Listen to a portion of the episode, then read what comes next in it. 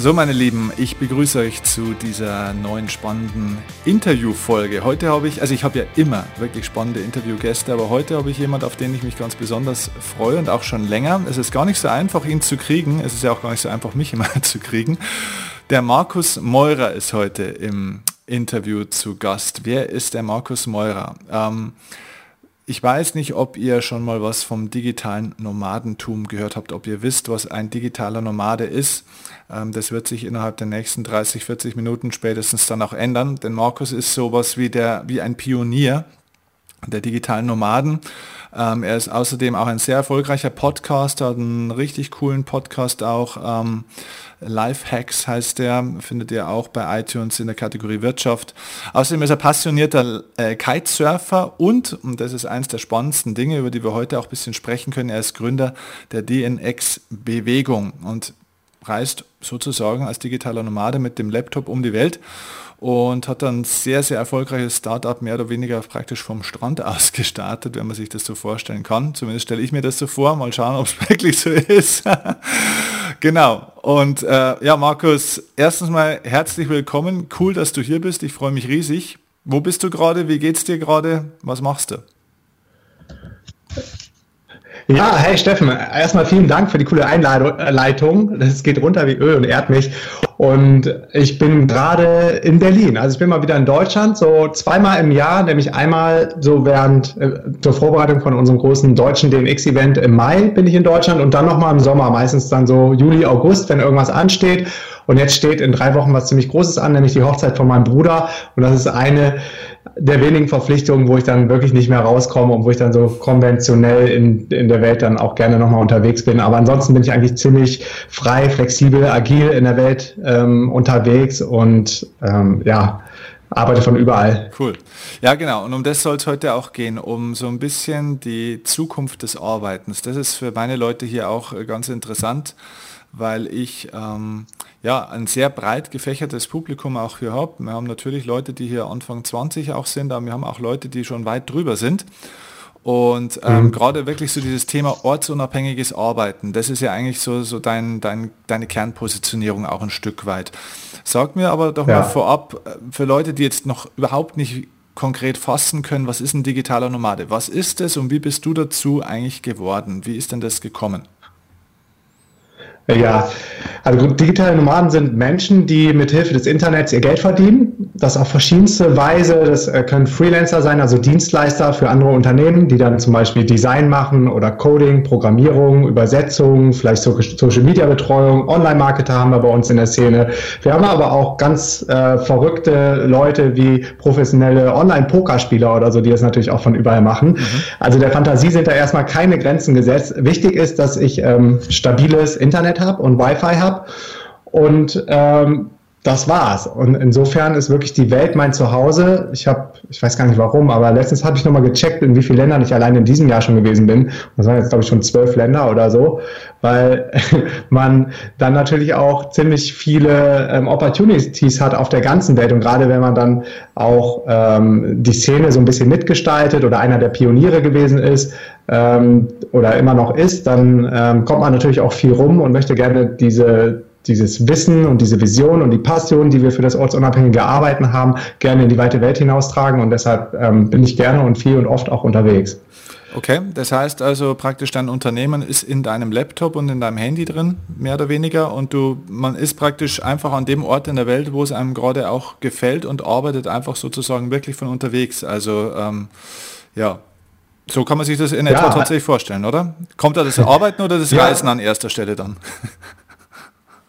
Ja, das ist eine gute Frage. Gerade als Unternehmer ähm, kann es dann schnell sein, dass du auch wieder in die Unternehmer- oder Freelancer-Falle reintappst und dann mehr arbeitest als vorher. Mhm. Solange es deine Leidenschaft ist und sich nicht mehr so anfühlt wie im Angestelltenjob, ist es, glaube ich, auch völlig in Ordnung. Nur kommst du irgendwann dann auch zu anderen Themen, wo du ja ziemlich äh, stark auch drin bist, wie Persönlichkeitsentwicklung, wenn du dein, dein Unternehmen ähm, aufs nächste Level wachsen lassen willst, musst du natürlich erstmal als Person so weit sein und ready sein. Also das sind alles so typische Herausforderungen, die man dann auf einmal als Unternehmer hat. Oder wenn man anfängt, die ersten Team-Members äh, mit draufzunehmen und dann dieses Team 100% ortsunabhängig führt. Wir haben mittlerweile 18 Leute, die von der ganzen Welt in verschiedensten Zeitzonen für uns arbeiten, mit Tools wie Slack oder Trello oder Active Collab, Google Drive, Dropbox. Also die Tools sind alle da. Das Coole ist, die sind auch alle kostenlos. Aber es sind natürlich besondere Herausforderungen, die wir so zu facen haben. Aber auf der anderen Seite ist der Benefit riesig, weil du da sein kannst, wo du am produktivsten bist und da sein kannst, wo du die meiste schöpferische Energie hast, wo du die meiste Kreativität hast, wo du Headspace hast, wo du Gleichgesinnte um dich rum hast. Es gibt mittlerweile viele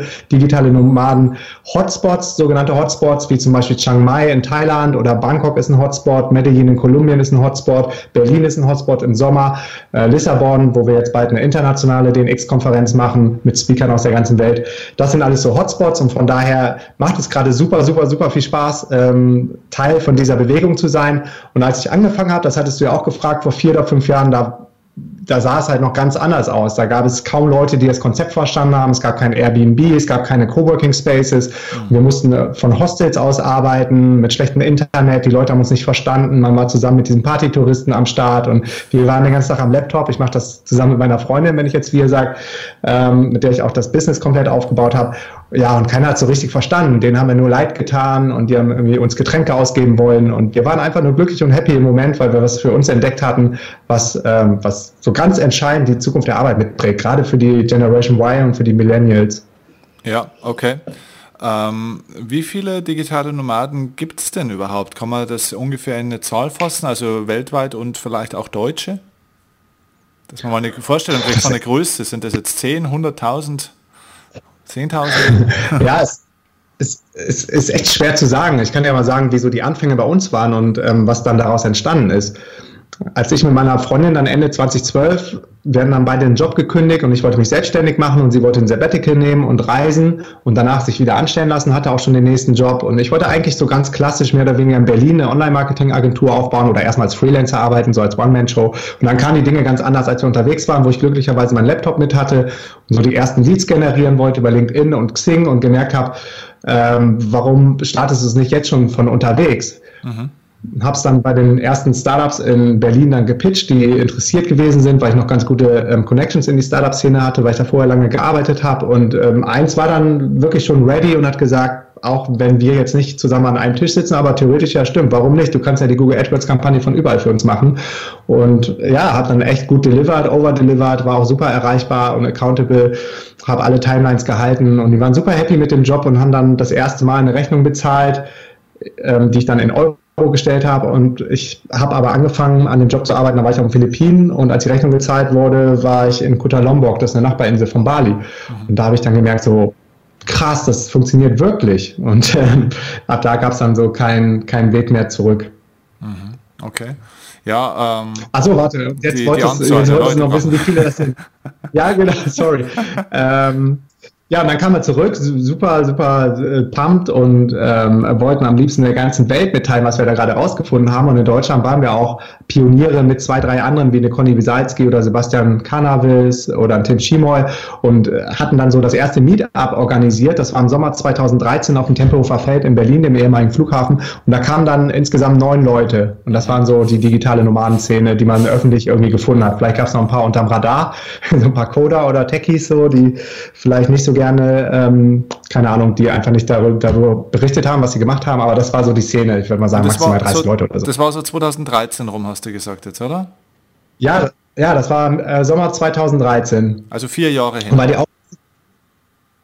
Genau, jetzt kommen wir 2017, ne? seitdem ist so viel passiert. Weil die Aufmerksamkeit dann immer größer wurde, weil wir sehr öffentlich auf unseren Facebook-Profilen gegangen sind und dann darüber berichtet haben und viele Leute haben es dann nicht verstanden oder haben sich lustig gemacht und es war einfach nicht greifbar, gerade auch in dieser konventionellen Arbeitswelt für viele.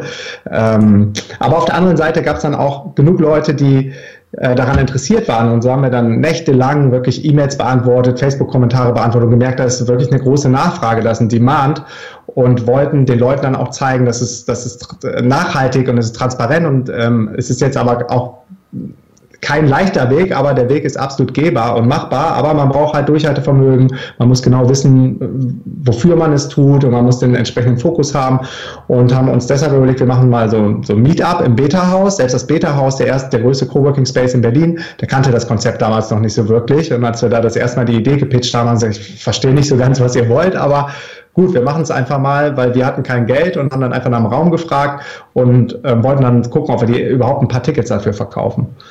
Naja, und das war dann im äh, Mai 2014 haben wir dann die erste DNX-Konferenz gemacht und innerhalb von drei Minuten waren alle, alle Tickets ausverkauft. Und da haben wir dann gemerkt, ähm, das ist irgendwas Größeres oder äh, da gibt es wirklich Bedarf und da gibt es Nachfrage von Menschen. Und die letzte DNX in Deutschland, die war jetzt im Mai 2017 mit insgesamt 900 Leuten im Funkhaus. Und daran kann man mal merken, was so innerhalb von vier Jahren alles passiert ist. Und ähm, das fängt gerade erst an. Seitdem sind dann Konferenzen auf Englisch, also internationale Konferenzen in Bangkok oder jetzt in vier Wochen in Lissabon dazugekommen oder eine spanischsprachige Konferenz haben wir in Buenos Aires gemacht. Nächstes Jahr findet die in Barcelona statt. Also die Szene und die Bewegung wächst weltweit weltweit und global und das ist gerade erst der Anfang. Okay, das heißt also man kann davon ausgehen, es sind Tausende, vielleicht sogar schon in Deutschland, die dafür offen sind, vor allem auch die jungen Menschen, sage ich jetzt mal, und wird über die nächsten Jahre werden es Zehn und Hunderttausende wahrscheinlich werden. Woran glaubst du, liegt es? Ne? Also dieses Thema ortsunabhängiges Arbeiten, ähm, alles was mit äh, ja, diesem digitalen Nomadentum und mit dieser, es geht ja immer um das Thema Freiheit ein Stück weit. Ne? Also das ist ja das, was die Leute offenbar so auch trifft. Das wäre jetzt zumindest mal meine Vorstellung. Ähm, was würdest du sagen, wo geht denn das hin und was sind denn die Hauptgründe dafür? Und äh, vor allem auch die Unternehmen, die hier in Deutschland, sage ich jetzt mal, ein klassisches Oldschool-Business machen, also ein ganz normales mhm. Business. Wie können die sich denn darauf einstellen? Weil offenbar verändert sich ja hier auch die, die Arbeitswelt ja wirklich radikal, wenn es unglaublich viele junge Menschen gibt, die einfach genau diese neue Form des Arbeitens ja offenbar auch suchen. Ja, ich es echt genau auf den Punkt gebracht. Also zum einen sind die Unternehmen, die gar nicht mehr verstehen oder nachkommen, was da gerade überhaupt passiert, weil so viel im Umbruch ist mhm. und die Unternehmen ähm, verstehen erstmal nicht, warum gerade jetzt die, die jüngeren Generationen Generation Y oder Z die jetzt so 19, 20, 21, Mitte 20 sind, dass man die nicht mehr durch ein 13. Jahresgehalt oder ein Firmenhandy oder ein Auto bekommt, da lachen die drüber. Mhm. Äh, das hast du eben schon ganz, ganz richtig gesagt. Was sie wollen, ist Flexibilität, Freiheit, Selbstbestimmung. Die wollen auch nicht mehr ihr ganzes Leben in einem Job arbeiten. Die wollen sich ausprobieren, die wollen, die wollen einfach Wachstum und das von Anfang an. Und die Generation Y heißt ja auch Generation Y, weil sie das erste Mal irgendwie in der Lage ist, aufgrund der, der der Arbeit von unseren Eltern vorher, dass viele wirklich in, in ruhigen, friedlichen Zeiten aufwachsen, wo sie auch finanziell einigermaßen gesettelt sind aus dem Elternhaus, dass sie schon sehr früh anfangen, entscheidende Fragen des Lebens zu stellen, nämlich das Warum. Und warum bin ich hier? Und warum muss ich arbeiten? Und warum muss ich 40 Stunden für jemanden arbeiten, obwohl ich da überhaupt keine Lust drauf habe? Und warum muss ich überhaupt arbeiten? Und genau diese Fragen stellt sich diese Generation. Und das ist echt eine krasse Herausforderung für die Unternehmen, zum einen überhaupt noch Talente zu bekommen aus dieser Generation, wenn die Unternehmen nicht bereit sind, sich zu bewegen. Ja, und dann ähm, zum Zweiten auch, dass die meisten ähm, Millennials, die wollen gar nicht mehr für andere arbeiten. Die sind lieber als Solopreneur unterwegs, als Freelancer, ähm, haben vielleicht auch so ihr Minimum-Einkommen, was sie brauchen, vielleicht 1,5 oder 2 und damit sind die aber völlig happy und zufrieden. Mhm. Und das macht natürlich äh, den Unternehmen auf der einen Seite dann äh, Schwierigkeiten, neue, gute, talentierte Leute zu bekommen. Und für die neue Generation sind es natürlich Riesenchancen, weil die auch merken, auch im Arbeitsmarkt verändert sich gerade alles und selbst ein ähm, sogenannter unbefristeter Arbeitsvertrag ist heute nicht mehr wert als die Tinte auf dem Papier. Und die sichere Variante ist ja mittlerweile, dass du dich selbstständig machst und dich selber quasi um deine Dinge kümmerst, um die dann in der Hand zu haben und darauf ja. reagieren zu können und flexibel zu sein. Ja, das bedeutet praktisch, also für, für alle, die jetzt hier zuhören, äh, die auch in Unternehmen, äh, ja, sage ich mal, eine entsprechende Position haben, gibt es praktisch aus meiner Sicht jetzt drei Learnings aus dem, was du erzählst. Also und das Unternehmen der Zukunft hat im Endeffekt drei Kernaufgaben als Business Case wie zu dem Thema, wie kriege ich und behalte ich eigentlich in der Zukunft äh, Mitarbeiter. Das ist erstens das mhm. Thema Freiheit. Ich muss also praktisch den Leuten einen Rahmen bieten, wie sie Freiheit auch leben können. Zweitens Selbstbestimmung. Mhm. Sie müssen sich um ihr eigenes Business auch ein bisschen küm kümmern können. Und mhm. ähm, ja, den dritten, den habe ich jetzt natürlich in meinem Geschwall selber vergessen. ja, aber, aber das sind schon die zwei, die zwei Hauptsächlichen, ne? Freiheit und, und Selbstbestimmung. Um die geht es auf alle Fälle. Ja, Freiheit und Selbstbestimmung und auch ähm, bereit und offen zu sein, ähm, sich auf, auf eine andere Ebene zu begeben und ähm, ins Gespräch zu gehen, in den Dialog zu gehen, weil die Zeiten von Top-Down und Hierarchien, die sind mhm. gerade für, für die Generation völlig überholt. Die, die laufen dir weg, die springen dir weg. Du kannst dir so viel Geld bieten, wie mhm. du willst. Mhm. Das ist denen total Latte. Also, auch die ganzen äh, Incentivierungsmöglichkeiten, genau. was man eben macht, du hast es ja gesagt, Autos und äh, Positionen und Gedöns, alles, was man da so gemacht hat, ist eigentlich alles äh, zum Scheitern bald verurteilt in den nächsten zehn Jahren, eigentlich kann man das sagen, oder? Ja, weil diese Hebel, die fallen alle weg und die Leute erkennen, dass sie sich auch selber mehr oder weniger versorgen können und nicht mehr auf die fetten Corporates angewiesen sind. Mhm. Und wo Unternehmen sich dann dann ähm, verändern müssen oder wo auf der anderen Seite ist es auch eine Riesenchance, weil die First Mover, selbst die alteingesessenen Unternehmen, ähm, die das jetzt frühzeitig erkennen und für die ist das jetzt nochmal eine neue Gelegenheit, vielleicht nochmal einen ähm, dritten, vierten Gang einzulegen, wenn sie sich schnell auf diese neuen äh, Begebenheiten einstellen und zum Beispiel Leute einstellen und sagen, du darfst von überall arbeiten, du darfst Homeoffice machen, dann sind die Verträge halt nicht mehr nach FaceTime definiert, 40 Stunden Arbeitswoche, sondern performance-basiert. Mhm. Und äh, dann kannst du es ja genauso gut als Unternehmer mit dem man abrechnen, ähm, wie wenn der die ganze Zeit im Büro sitzt und wahrscheinlich weniger macht, als wenn du ihm die Freiheit gibst, wo er seinen Headspace hat, irgendwo in, in Bali, in einem Coworking Space oder auf Kolanta, wo es super schnell ist, 50, 100 Mbit ähm, Internetleitung gab es jetzt auf äh, Kopangan, wo wir zuletzt waren. Das ist eine kleine Insel, da gibt es mittlerweile drei Coworking Spaces und da triffst du nur noch super kreative ähm, smarte Unternehmer, aber auch Freelancer für Unternehmen und die Unternehmen, die das erkennen und denen dann vielleicht den Coworking Space noch finanzieren ähm, oder irgendwie anders, dann ähm, incentivieren, dass, dass jemand leistungsfähig ist die haben dann auch schon wieder eine gute Karte in, in dem Spiel. Aber die anderen, die halt nicht bereit sind, sich zu bewegen, für die kommen da schwere Zeiten.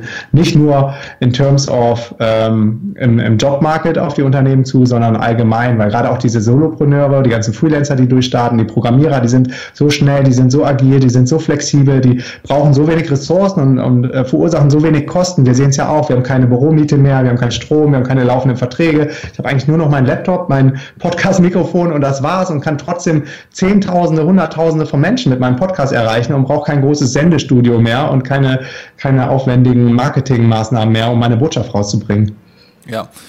Ähm, kennst du äh, aus dem deutschsprachigen Raum äh, ein, zwei bisschen namhaftere Unternehmen, die auf diesem Zug schon ein bisschen aufgesprungen sind und die da eigentlich auch neue Wege gehen, wo du sagst, ja, das, äh, die haben sich für die Zukunft da schon mal ein bisschen aufgestellt oder zumindest sind da auf einem guten Weg. Also wie kann sowas aussehen? Gibt es da schon Beispiele? Ähm, ich höre immer wieder von, von Microsoft, ist jetzt kein deutsches Unternehmen, aber gerade in Deutschland, in Unterschleißheim, mhm. ähm, gesteuert, von da gesteuert, stellen die ihren Mitarbeitern frei, von überall zu arbeiten und incentivieren dann auch, dass Leute von überall arbeiten können und zahlen denen die Coworking Spaces. Aber es gibt jetzt auch immer mehr ähm, deutsche Startups wie zum Beispiel Fastbill, das ist eine Rechnungssoftware, ein Rechnungstool, wo der Geschäftsführer, der Christian Hefner, auch ein, ein guter Freund von, von der ganzen ähm, DNX oder digitalen Nomadenbewegung, komplett ortsunabhängig sein, sein Startup von wirklich von Bali ausführt, weil er passionierter Surfer ist und zusammen mit seiner Freundin gerade um die Welt reist. Und es gibt immer mehr Beispiele von Unternehmern, die das dann vorleben und entsprechend diese Freiheiten dann aber auch ihren Mitarbeitern natürlich weitergeben. Ja. Okay, ähm, aber wie ist es nicht auch ein bisschen branchenbezogen, sage ich jetzt mal? Was, was würdest du sagen, was empfiehlst denn du mal ganz einfach gesagt, was empfiehlst denn du einer Steuerkanzlei oder einer Bank, ja, äh, die jetzt zu dir kommt und sagt, mhm. ja gut, was heißt denn das für uns? Was können wir denn überhaupt tun? Ich meine, ähm, eine Steuerkanzlei, ich meine, unsere Beraterinnen sind ja mal vor Ort, unsere Fachangestellten und so weiter. Ähm, was würdest ja. du denen raten? Wie, wie sieht das in der Zukunft aus? Was können die tun?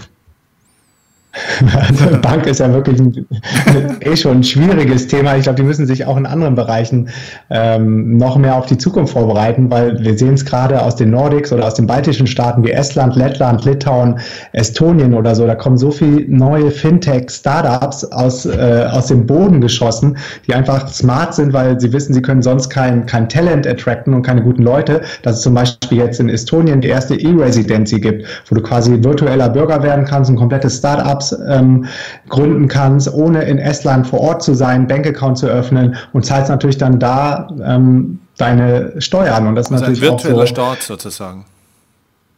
Ja, das ist super, ähm, super spannend. Und der, ähm, der Regierungsverantwortliche aus der estonischen Regierung, der wird auch auf der nächsten DNX sprechen äh, über sein Projekt, was ähm, mega erfolgreich ist und auch quasi so ein Beispielprojekt für viele andere Staaten, gerade Deutschland oder so, ist natürlich auch daran interessiert, was, was da passiert. Und wir sind auch im Gespräch beispielsweise mit ich weiß gar nicht, welches Ministerium das ist, aber da gibt es irgendein Zukunftsministerium oder so, die, mit äh, denen wir ab und zu mal hin und her mailen, die irgendwie schon verstehen wollen, was da passiert, aber es ist einfach alles zu, zu langsam und zu bürokratisch. Mhm.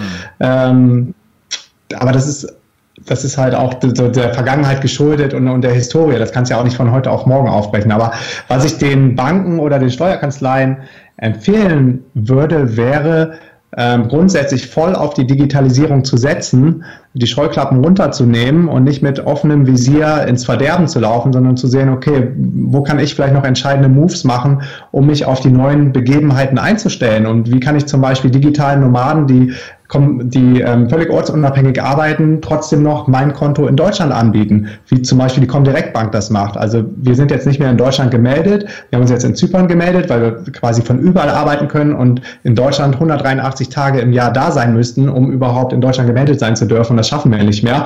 Und es gab aber auch andere deutsche Banken, wie zum Beispiel die N26, die trotzdem eigentlich ja eine Online-Direktbank ist, die gesagt hat, nee, wir ähm, brauchen nur oder wir haben, wollen nur Kunden haben, die auch einen deutschen Wohnsitz haben. Und das ist natürlich dann auf, auf der Seite dann auch wieder oldschool, weil denen eine riesen Zielgruppe wegfällt. Und dann gibt es auf der anderen Seite Fintechs aus äh, Litauen wie Paysera, wo du eine komplett funktionierende IBAN und BIC bekommst, ein komplettes Konto, was alles nur online verwaltet wird, wo es überhaupt keine Currency-Fees mehr gibt, keine Umrechnungs, ähm, versteckten Umrechnungsgebühren, wo die Banken sich ja dumm und dämlich verdienen.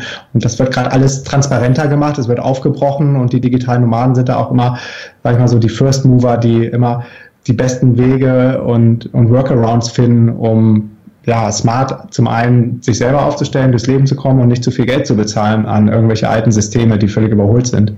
Hm. Also ich finde es ja einfach sensationell, auch dieses ganze digitale Nomadentum. Ich verfolge das auch schon seit zwei Jahren für mich. Ich finde das überragend. Ähm, bei einer Sache, wenn ich auch mit Leuten in meinem Bekanntenkreis drüber spreche, ein Vorurteil stößt mir dabei immer so ein bisschen auf und begegnet mir immer wieder und da wäre ich mittlerweile manchmal schon fast ein bisschen fuchsig, wenn ich das höre, ähm, weil es immer so in die Richtung geht, ja gut, diese ganzen Leute, die wollen ja heutzutage nicht mehr arbeiten, die wollen bloß noch Spaß haben und rumreisen und am Strand liegen. Das ist natürlich völliger Bullshit. Äh, erzähl mal vielleicht so aus deiner Erfahrung, ist es wirklich so, dass äh, diese Menschen, diese Gruppe weniger arbeitet? Ist es so?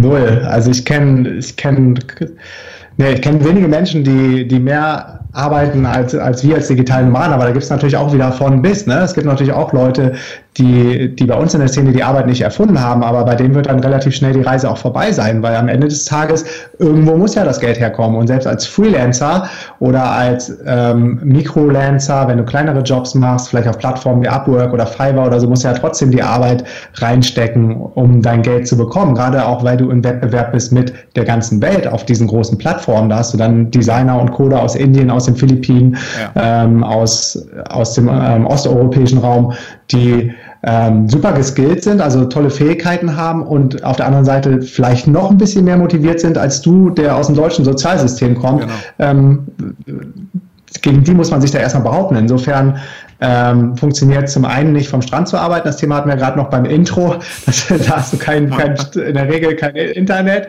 Kannst vielleicht einen, ähm, einen Hotspot über dein iPhone machen, kannst dann tessern, aber äh, die Sonne ist viel zu stark auf deinem Glas. Du schwitzt wie die Sau. Du hast auch keinen ähm, keine, wie heißt das, Plugs, keine Devices, keine Electrical Devices, kein, keine Stecker, genau, keine Netzstecker ja. und so. Und.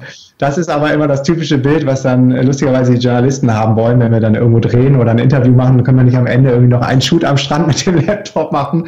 Aber mittlerweile sagen wir, nee, das machen wir nicht, aber das ist viel zu unrealistisch. Ich habe noch nie vom Strand gearbeitet, außer für die, für die paar Mal, ähm, wo Leute dann ein Foto haben wollten. Ja. Also digitale Nomaden, ähm, ja, arbeiten viel, arbeiten hart, arbeiten vielleicht manchmal noch viel mehr als andere, weil die viele Leute natürlich dann auch wieder von Null anfangen müssen kommt darauf an, ob sie irgendwelche Rücklagen haben oder nicht, aber ähm, ich muss ja nicht erzählen, wie schwierig der Start als Selbstständiger ist, als Unternehmer.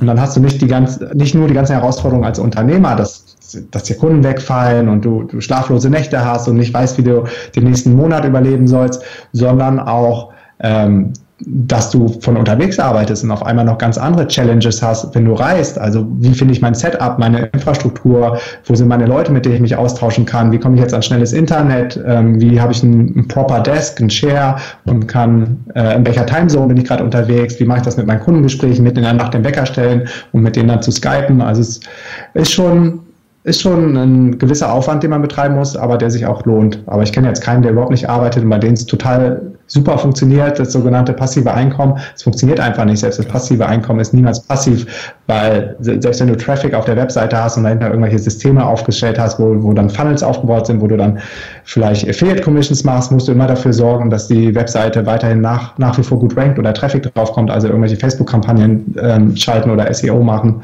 Also wir sind eher Fans von, von ähm, nachhaltigen, sustainable Businesses, ähm, wo sich die Arbeit dann nicht mehr so nach Arbeit anfühlt wie früher im Büro. Ja, und das ist genau ja auch der Punkt. Es geht ja nicht darum, dass die, dass junge Leute ähm, diese, diese, diesen Lifestyle, sage ich jetzt mal, wählen, weil sie nicht arbeiten wollen, sondern sie wollen ja eben sinnhaft arbeiten. Das ist, war übrigens auch der dritte Punkt, der mir vorher nicht eingefallen ist. Freiheit, selbstbestimmt, ja und Sinn, Sinnstiftung ist im Endeffekt das, das Kernthema. Ne? Generation Y war dein Stichwort. Die stellen sich die Warum-Frage, warum mache ich das und äh, für wen und wieso und überhaupt. Ne? Ähm, ja, total, total. Die sind jetzt schon, die sind jetzt an Themen, wo viele vielleicht mit 40, 50, wenn sie Glück haben, überhaupt mal rankommen, ähm, ja. sind die mit 20 schon unterwegs und wollen am liebsten die nächste NGO gründen, bevor sie überhaupt mal irgendwo gearbeitet haben. Also die Träume sind groß, von denen die Visionen sind auch groß wo es da manchmal so einen kleinen Gap gibt, ohne jetzt irgendwie verallgemeinern zu wollen, ist ähm, ja wirklich die Arbeit, die man dann auch da reinstecken muss. Bevor man dann diese Reichweite hat, um am großen Rad zu drehen, muss man dann vielleicht auch ein bisschen humble sein und erstmal sich die Finger dreckig machen und zehn Jahre arbeiten, arbeiten, arbeiten. Ja, ja, ja. Ich habe erst gestern mit einem Unternehmer gesprochen, aber genau dieses Thema, der auch gesagt hat, so, es gibt heute einfach die ganzen jungen Leute wollen nicht mehr arbeiten und ähm, ich habe ihm gesagt, doch, die wollen schon arbeiten, die wollen nur nicht bei dir arbeiten. Und warum? Dann schau dich mal um. Und dann hat er so umgeguckt und hat gesagt, ja, vielleicht hast du recht, ja. Also das mhm. ist genau der Punkt. Ne? Ähm, ja, und äh, der zweite Punkt ist der, den du gerade angesprochen hast, ist dieses Thema Sicherheit. Ähm, die, mhm. wer, so, wer so einen Lifestyle wählt, wählt ja eigentlich auch eben genau das Gegenteil von der Sicherheit und vom Komfort. Es wirkt ja bloß immer so ein bisschen Urlauben und Arbeiten unter Palmen. Ähm, in Wahrheit ist es ja eigentlich der, der Sprung in ein sehr, sehr freies, aber zugleich auch sehr, sehr unsicheres Leben mit den ganzen Aspekten, die du gerade schon erzählt hast.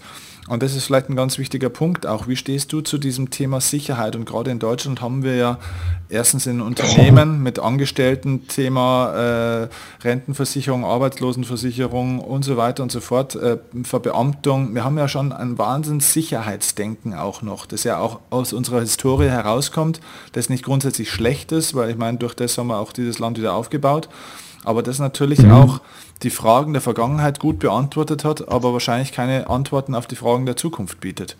Und dieses Vollkasko-Leben, das wir uns hier so eingerichtet haben, so ein bisschen, ne? ähm, mhm. wie stehst du dazu und wie kommt man da ein Stück weit raus, beziehungsweise vielleicht bessere Frage, wo liegen denn die Gefahren? Gibt es in der Zukunft überhaupt noch eine Sicherheit?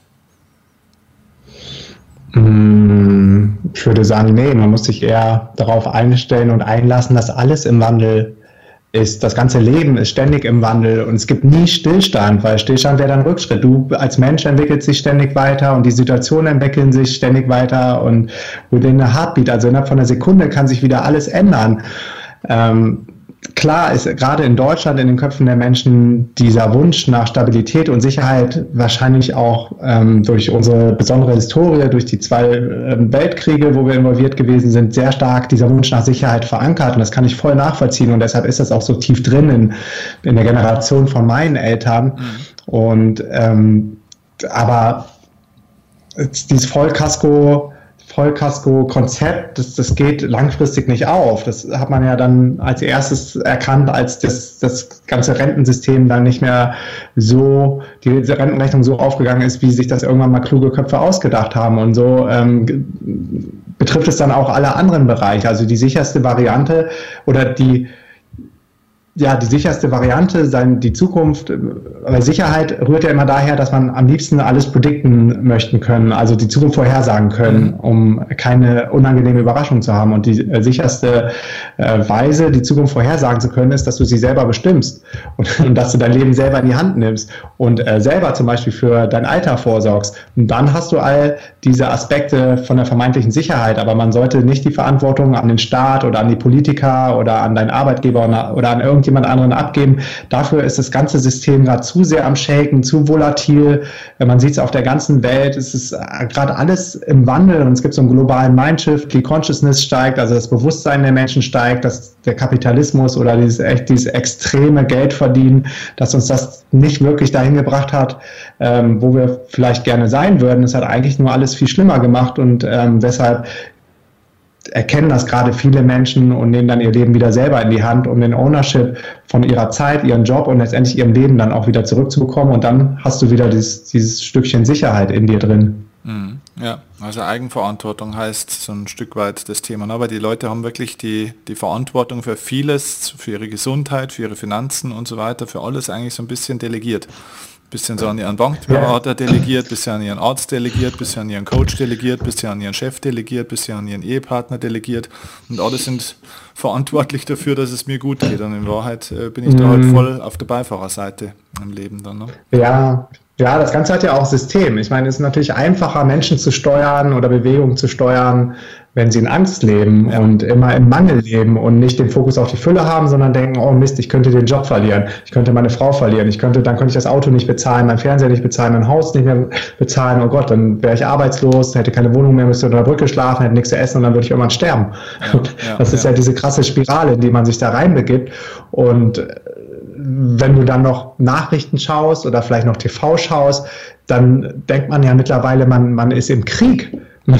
Das ist, ist das, ja richtig pervers, was da abgeht. Und äh, davon, ja, ich kann jedem nur raten, sich davon ein bisschen frei zu machen und sich und selber wieder Verantwortung zu übernehmen und sich selber auch seine Gedanken zu der Welt zu machen und seine Gedanken zu machen in der Zeit, in der wir leben und vielleicht auch mal zu reisen. Ich komme ja viel rum und ich kann dir sagen, die Welt ist gut, die Welt ist die ist offen und die ist, die ist barmherzig und die Menschen sind freundlich, egal wo ich bin. Und wir reisen ja jetzt seit sechs Jahren nonstop um die Welt und es ist noch nie irgendwas passiert. Ganz im Gegenteil. Wir wurden überall mit offenen Armen empfangen und im Jahr 2017 sind die friedlichsten Zeiten ever, gerade auch was terroristische Anschläge angeht. Mhm.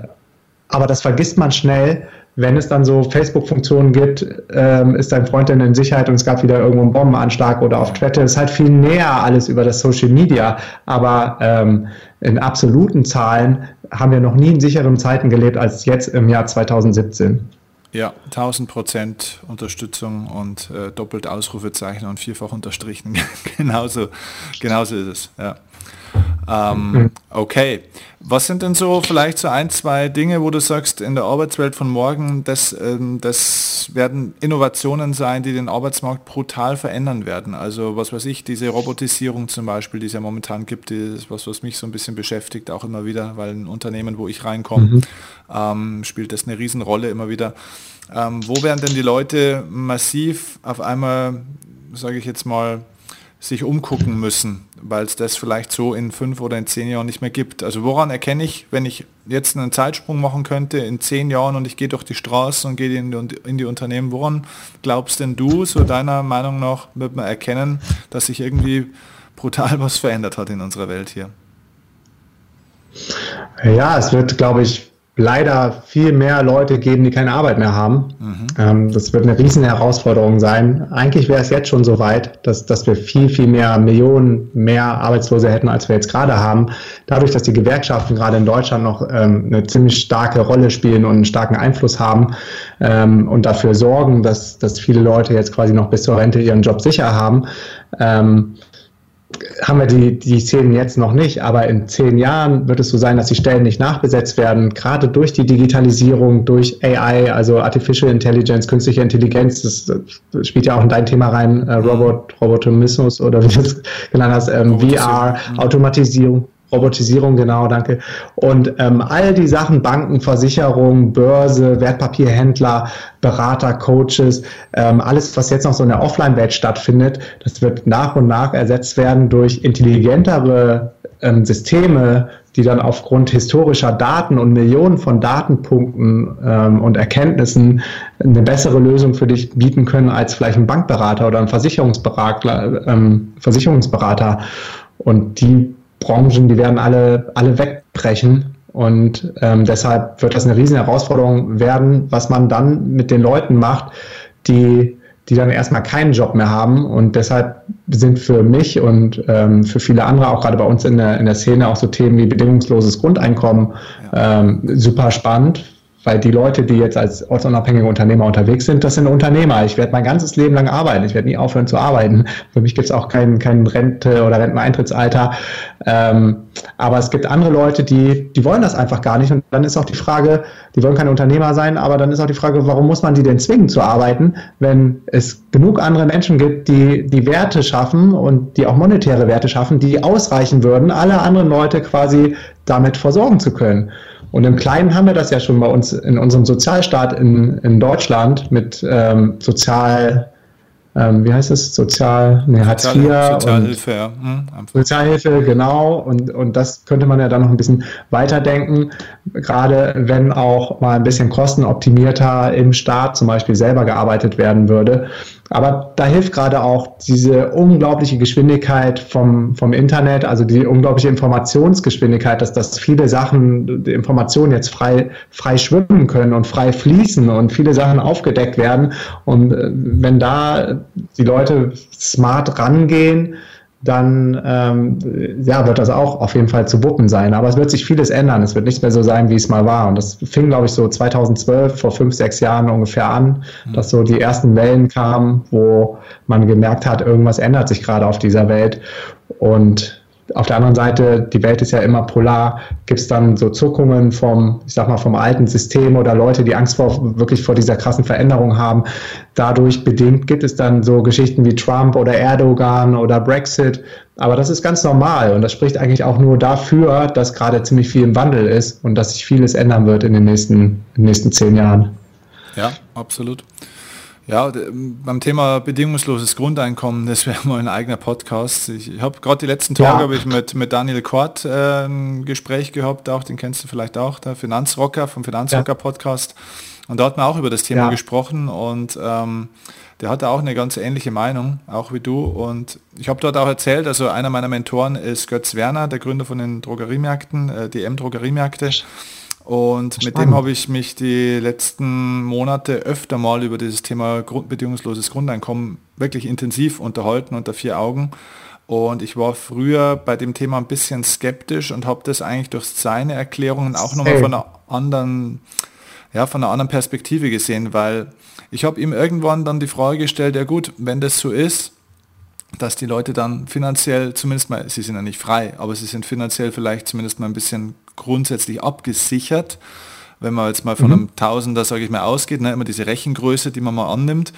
Aber dann habe ich zu ihm ja. gesagt, ja, aber was machst du denn dann, äh, wenn hier bei deinen äh, 50.000 Mitarbeitern ne, äh, oder 60.000, was er hat, in 1000, äh, was weiß ich, wie viele Filialen der hat, habe ich gesagt, deine ganzen Kassiererinnen, die du hast, ne, da steigen 50 Prozent stehen auf und gehen heim, wenn die nicht mehr mhm. an der Kasse sitzen müssen für die Kohle. Und da hat er mich einfach nur angeguckt und hat gesagt, na hoffentlich, weil dann weiß ich endlich mal, wer nicht mehr, wer gar nicht kassieren will bei mir. Mhm. Und, ja. und das ist schon, das war für mich auch schon so ein Augenöffner. Ja, es, es, geht, es geht nicht darum zu sagen, ähm, beim Thema bedingungsloses Grundeinkommen, die Leute werden nicht mehr arbeiten, weil sie einfach faul sind, sondern es geht wie das, was wir vorhin schon gesagt haben, es geht um Sinn. Menschen suchen Sinn und nicht einfach ja. nur Beschäftigung. Ja. Ne? Und das ist, glaube ich, auch die große, große, große Chance, die wir jetzt in, in der Welt haben, durch das, was da alles auf uns zukommt dass die Leute auch ihre Talente Super endlich mal ein bisschen entfalten können. Ja. Ja, und, und das Leben ist so kurz. Guck mal, was haben wir? 70, 80, vielleicht wenn wir Glück haben, 90 Jahre. Ich meine, wieso sollen wir da die Hälfte unseres Lebens mit Arbeiten verbringen oder mit Arbeit verbringen, die uns keinen Spaß macht? Das ist doch, das ist doch, äh, ja, das ist nicht korrekt, das ist nicht in Ordnung. Und wenn du mal die sechs Human Needs, die sechs menschlichen Grundbedürfnisse durchgehst, die beiden wichtigsten Bedürfnisse sind Wachstum und Contribution, also was zurückzugeben. Und von daher wird es auch immer, immer, immer Leute geben, ähm, gerade auch, weil sich viele stark identifizieren über ihren Job und über ihre Arbeit, Arbeit und über das, was sie für andere Leute machen, wird es immer genug Leute geben, die die dann trotzdem an der Kasse sitzen oder andere Jobs machen, die denen dann äh, wirklich vom tiefsten Herzen auch Spaß machen. Also da sehe ich auch überhaupt keine Chancen und es äh, überhaupt keine überhaupt keine Bedenken oder Risiken, dass, dass auf einmal alle aufhören würden zu arbeiten, wenn sie die 1000 Euro haben. Nee, es wird immer noch genug Leute geben, die wollen vielleicht 2000 oder 3000 haben und noch öfter in Urlaub fahren können als andere und die werden dann auch sich wieder Arbeit suchen, die aber dann hoffentlich sinnstiftender ist als die Arbeit, die sie vorher gemacht haben. Und das ist ganz interessant. Ich war vorher genau auch, auch äh, eher so ein Skeptiker wie du und hatte da auch noch, muss ich äh, sagen, so veraltete, überholte Glaubenssätze, dass mhm. ich auch so ein bisschen dachte, wieso, das kann doch nicht sein, dass manche Leute dann Geld geschenkt bekommen und andere müssen dann dafür arbeiten. Aber letztendlich ähm, geht die Rechnung trotzdem total gut auf, weil dadurch die Welt zum besseren Ort wird und die Leute wieder das machen, worauf sie Spaß haben, äh, worauf, ja, was sie wirklich erfüllt. Ja, Genau. Und dann überhaupt erstmal in die Nähe ihrer Produktivitätsgrenze kommen, wo er gar keiner weiß, wo das meistens ist, ne? weil er nicht das macht, was zu ihm passt. Genau. Ja. Okay. Ähm, du, du bist ja, das ist so, so ein bisschen das letzte Thema, auf das ich nochmal kurz drauf möchte. Du bist ja eben Gründer dieser DNX-Bewegung. Erklär nochmal für die Leute, die jetzt noch überhaupt keine Ahnung haben, was das ist, die da noch nie äh, dabei waren bei so einem Event, noch nichts gelesen haben, deinen Podcast nicht kennen. Was ist DNX? Ja, also DMX hat mal angefangen als Konferenz zum Thema ortsunabhängiges Arbeiten, also mehr oder weniger eine Fachkonferenz, wobei sie noch nie wirklich äh, irgendwie steif oder ähm, fachlich ähm, positioniert war, sondern schon immer gerade digitale Nomaden sind gerne sehr ja, unkonventionell, denken out of the box. Ähm, und insofern hat die ganze Konferenz und die ganze Bewegung dann auch immer weiter die Entwicklung angenommen, die auch ich als Person und meine Freundin Felicia genommen haben, nämlich dass wir das Thema ähm, noch viel holistischer angegangen sind. Und ähm, das Online-Business und Online-Geld verdienen und von überall arbeiten ist natürlich immer noch ähm, so der, der Hauptaufhänger, der aber den Leuten dann endlich mal die Zeit gibt, sich auch über die anderen Themenbereiche im sogenannten Lebensrat, im Wheel of Life Gedanken zu machen und diese Themen anzugehen. Da gehört also das heißt, viel mehr dazu als Entwicklung ist auch ein Riesenthema praktisch, oder? Ja, das wird immer, immer größer. Also nicht zuletzt, weil Feli und ich da jetzt ziemlich viel, viel gelernt haben in den letzten Jahren und das jetzt ähm, mit auf unsere Konferenzen genommen haben. Also die Hälfte der Talks äh, in diesem Jahr war jetzt von äh, Speakern zum Thema auch Persönlichkeitsentwicklung, aber auch um gesunde Ernährung, um Sport, um Beziehungen, um Spiritualität, mhm. um ähm, ja, um, um einfach Fulfillment, also all die, die größeren Themen des Lebens, die leider bei vielen Leuten hinten runterfallen. So war es bei mir auch. Ich war ja lang genug angestellt ähm, in einem Angestelltenjob und hatte dann einfach am Wochenende gar keine Zeit mehr zu reflektieren oder mal zu überlegen, wo will ich hin, wer bin ich und läuft das gerade alles so richtig in meinem Leben. Ich habe mich dann auch mehr oder weniger betäubt und bin hart feiern gegangen an den Wochenenden, um dann am Montag wieder so im Teil der Tränen anzukommen und äh, auf den Freitag hinzuarbeiten und dann ging das Ganze wieder von vorne vorne los. Und so war man halt voll in so, in so einer Endlosschleife, ohne dass man da mal rausgekommen ist. Und wenn du es schaffst, dann wieder selbstständig oder wenn du es schaffst, selbstständig zu arbeiten und dann die neu gewonnene Freiheit und auch Zeit dafür nutzt, zu reflektieren und zu gucken, wo willst du hin und was hast du schon erreicht und äh, wie bin ich denn im Bereich Ernährung aufgestellt, dann fängt es erst an, richtig Spaß zu machen. Also haben wir angefangen mit einer Konferenz zu dem Thema ortsunabhängigen Arbeiten, die aber jetzt immer holistischer geworden ist und ja, total unangepasst, out of the box denkt, wie zum Beispiel, dass wir jetzt den Politiker aus Estland mit bei uns im Start haben, äh, am Start haben bei der DNX in Lissabon, aber auch immer große Unternehmer, Größen wie zum Beispiel Pat Flynn aus den USA von Smart Passive Income, der jetzt das allererste Mal überhaupt in Europa speaken wird. Da sind wir auch total stolz drauf. Also es ist dann immer größer geworden, immer mehr gewachsen und die Konferenzen haben wir dann ähm, auf Englisch gemacht. Jetzt machen wir sie noch auf Spanisch. Neben den Konferenzen machen wir noch Coworking und Co-Living Camps. Das sind 10 oder 14 Tage. Beispielsweise auf Bali haben wir schon ein Camp gemacht oder auf Thailand oder Ägypten oder Marokko, wo wir die Leute zusammenholen. Also man muss sich auch ähm, bewerben für einen Platz auf dem Camp, weil wir mehr äh, Nachfrage haben als Plätze und mischen dann die Gruppen oder matchen dann die Gruppen entsprechend, dass, dass alle mehr oder weniger auf dem gleichen Niveau sind. Und da machen wir dann auch Mastermind-Sessions, machen Workshops, machen Talks, machen aber dann auch ähm, viel Sport zusammen, weil ich passionierter Kitesurfer bin, meine. Freundin auch, sind wir auch sehr gerne an Kitespots, haben schon viele, ähm, gerade auch Digital Nomads inspiriert, dann mit dem Kitesurfen anzufangen, weil das so gut passt. Die meisten ähm, Kitesurfer sind dann immer sehr ängstlich, wenn sie in ihrem Jahresurlaub kiten gehen, weil sie ja voll auf den Wind angewiesen sind. Und bei uns, wenn der Wind gerade mal nicht kommt, dann arbeiten wir halt noch ein, zwei Tage länger am Laptop und gehen dann aufs Wasser. passt das echt ganz gut. Ja, und daraus ist dann wirklich so eine riesen Welt entstanden für digitale Nomaden, weil die Community immer größer wurde. Mittlerweile haben wir allein in unserer Facebook-Gruppe, wozu ich auch jeden ähm, herzlich einlade, äh, fast 9000 Leute am Start. Und die findest du unter dnxcommunity.de. Ähm, und da geht es dann nur um so, um so Themen aus, aus der digitalen Nomadenwelt. Und daraus sind dann Ideen entstanden, wie, warum machen wir nicht die erste Jobbörse für ortsunabhängige Jobs in Deutschland? Also gibt es jetzt den X-Jobs, dann haben wir ähm, dieses Jahr einen Rucksack gestartet, einen eigenen konzipiert. Also das erste Produkt, den X-Rucksack. Wir haben ähm, den X-Tools, so eine Tool-Plattform gestartet. Dann haben wir mit Travelisia noch einen ziemlich großen Reiseblock aufgebaut. Das war aber alles noch vor der DNX-Zeit. Also wir sind irgendwie in alle Richtungen gewachsen und bis jetzt da irgendwie kein Ende abzusehen, weil es einfach viel zu viel Spaß macht, wenn einmal die Fesseln gesprengt sind. Hammer. Äh, sensationell. Ich finde das großartig, was du da machst. Ähm, also im Endeffekt, jeder, der eigentlich sich ein Stück weit fit machen will für die Welt von morgen, spirituell, finanziell, in seiner Persönlichkeit, beruflich und so weiter, sollte eigentlich unbedingt mal zur nächsten DNX-Konferenz äh, praktisch auch mal kommen und da eintauchen, oder? Ja, das, das wäre ähm, super cool. Ich kann es jedem nur empfehlen. Ich freue mich über jeden Einzelnen, den wir da treffen und das ist, ist einfach, äh, ist einfach life-changing. Also wir schreiben es auch auf die Website. Ähm, Achtung, die DNX verändert dein Leben und wir haben jetzt so viele E-Mails gekriegt von Leuten, die gesagt haben, ja, das war irgendwie ein cooler Marketing-Gag, dachte ich, bevor ich zur DNX gegangen bin und jetzt ist es wirklich so.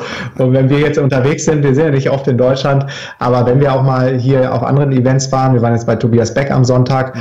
ähm, weil Tobi auch ein guter Freund von uns ist mhm. und äh, da haben wir dann so viele aus der Community getroffen, als sie uns gesehen haben, waren sie so dankbar und, und sind, äh, ein Mädel ist in Tränen ausgebrochen und dann weißt du wirklich, wofür du es tust. Und dieses Event ist auf jeden Fall wirklich lebensverändernd und es findet im Mai, am letzten Mai-Wochenende in Berlin an drei oder vier Tagen statt. Müssen wir gucken, ob wir zwei Tage Pre-Events machen. Und alle Infos und alle Speaker und alle Workshops, wir haben über 20 Workshops auf dem Event, findest du unter www.dnx-berlin.de. Cool. Also steht unten in den Show Notes, meine Lieben draufklicken, informiert euch darüber. Echt fette Empfehlung. Ähm, da geht der Punk ab, da findet das Leben statt. also kann ich mir echt empfehlen. Ja, letzte, letzte, ja. Letztes Jahr ist sogar die, die ganze komplette Mikrofonanlage zusammen, ne, dieses Jahr war es ja alles komplett gecrashed, weil, weil es einfach zu, zu heftig abgegangen ist. Die Leute ähm, zu krass geshakt haben den Raum und gefeiert und dann hatten wir, hatten wir da echt viel, viel Spaß. Ja, also es ist auf jeden Fall ein hohes Energielevel. Also man sollte sich ja am besten schon zu den Pre-Events kommen am Donnerstag und Freitag. Da plane ich dann auch so ein Live-Hacks, ähm, Live-Podcasting-Event, wahrscheinlich mit Laura Seiler oder Alex Hartmann, Timon von Berlitsch. Also wir haben echt geile Speaker am Start, die ich dann auch quasi auf das Podcast-Live-Event äh, hole, wo dann vorher schon mal so der Ton gesetzt wird, dass dann auch jeder am Samstag voll sich darauf einlassen kann und sich mitreißen lassen kann. Aber es funktioniert in der Regel immer sehr gut. Oh, sehr cool. Also, ähm, vielen Dank, du. Das war, das war mir ein Fest. Das war mal ein ganz ein anderes Thema hier auch im Podcast. Ähm, total wertvoll und ja, vielleicht einer der thematisch wertvollsten Interviews, die ich hier bisher führen durfte. Danke dir da für deine Zeit und für deinen tollen Input. Bist auch ein dufter Typ, das kommt natürlich auch mal dazu, weil eine, eine coole Idee zu haben ist das eine. Aber wenn der Typ dann auch noch cool ist, dann ist es natürlich obercool. Geil. Steffen, vielen Dank. Das kann ich alles nur zurückgeben. Ich finde dich auch super inspirierend und super cool. Und danke für deine wertvolle Arbeit, die du nicht nur auf dem Podcast machst, sondern überall in der ganzen Welt. Also danke cool, dass du da bist. Ja, danke dir. Aber es ist so cool. Ich sage immer auch, mein, einer meiner Lieblingssätze ist, die Zielgruppe kennt die Zielgruppe. Ne? Also wenn man dann, solche Leute kennen dann halt auch immer die anderen Leute und da gibt es viele gemeinsame, ne? Tobi Becker und so weiter ist dann ein gemeinsamer Kumpel mehr oder weniger von uns und, und alle, die da ja. zusammenhängen das sind einfach Leute, die genau diesen neuen Mindset haben und genau diesen neuen Sinn auch leben und ja, die ziehen, die reißen halt dann einfach auch ein paar andere mit und das ist einfach das Geile. Das ist ja das, was es zum Schluss auch echt geil macht das Leben. Klar, Gleiches zieht Gleiches an und äh, du vibrierst wahrscheinlich auf einer bestimmten Frequenz, auf der ich auch gerade vibriere und deshalb funkt das dann auch so gut zwischen uns und wahrscheinlich inspiriert das dann auch andere Menschen genau auf diese Frequenz zu kommen und deshalb funktioniert das dann auch so gut und ja, ich freue mich auch total. Cool. Also, alle Hörer kommt auf die DNX-Frequenz, ähm, kommt mit uns mit. äh, kann gut sein, dass ihr mich ja. dort auch dann äh, seht. Ähm, ja, ist eigentlich ich werd, vorbei. Ja, ich werde da gerne vorbeikommen. Ich muss mir das unbedingt geben, ähm, weil ich war bisher noch nicht ja. da. Ich hatte es zwar schon immer auf dem Schirm, aber wie es immer so ist, aber das ist jetzt der Impuls für mich, da will ich unbedingt dabei sein.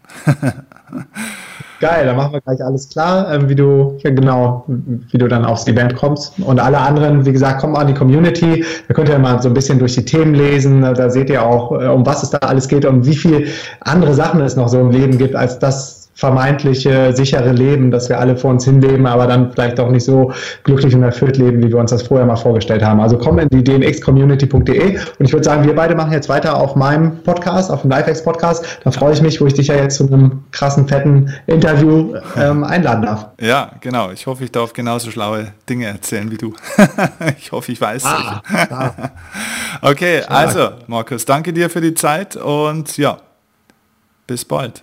Ja, wir sehen uns spätestens im Mai in Berlin und wir hören uns jetzt erstmal auf meinen Podcast. Genau. Also cool. danke für danke alles. Ne? Danke dir auch. Ciao, ciao. Ciao.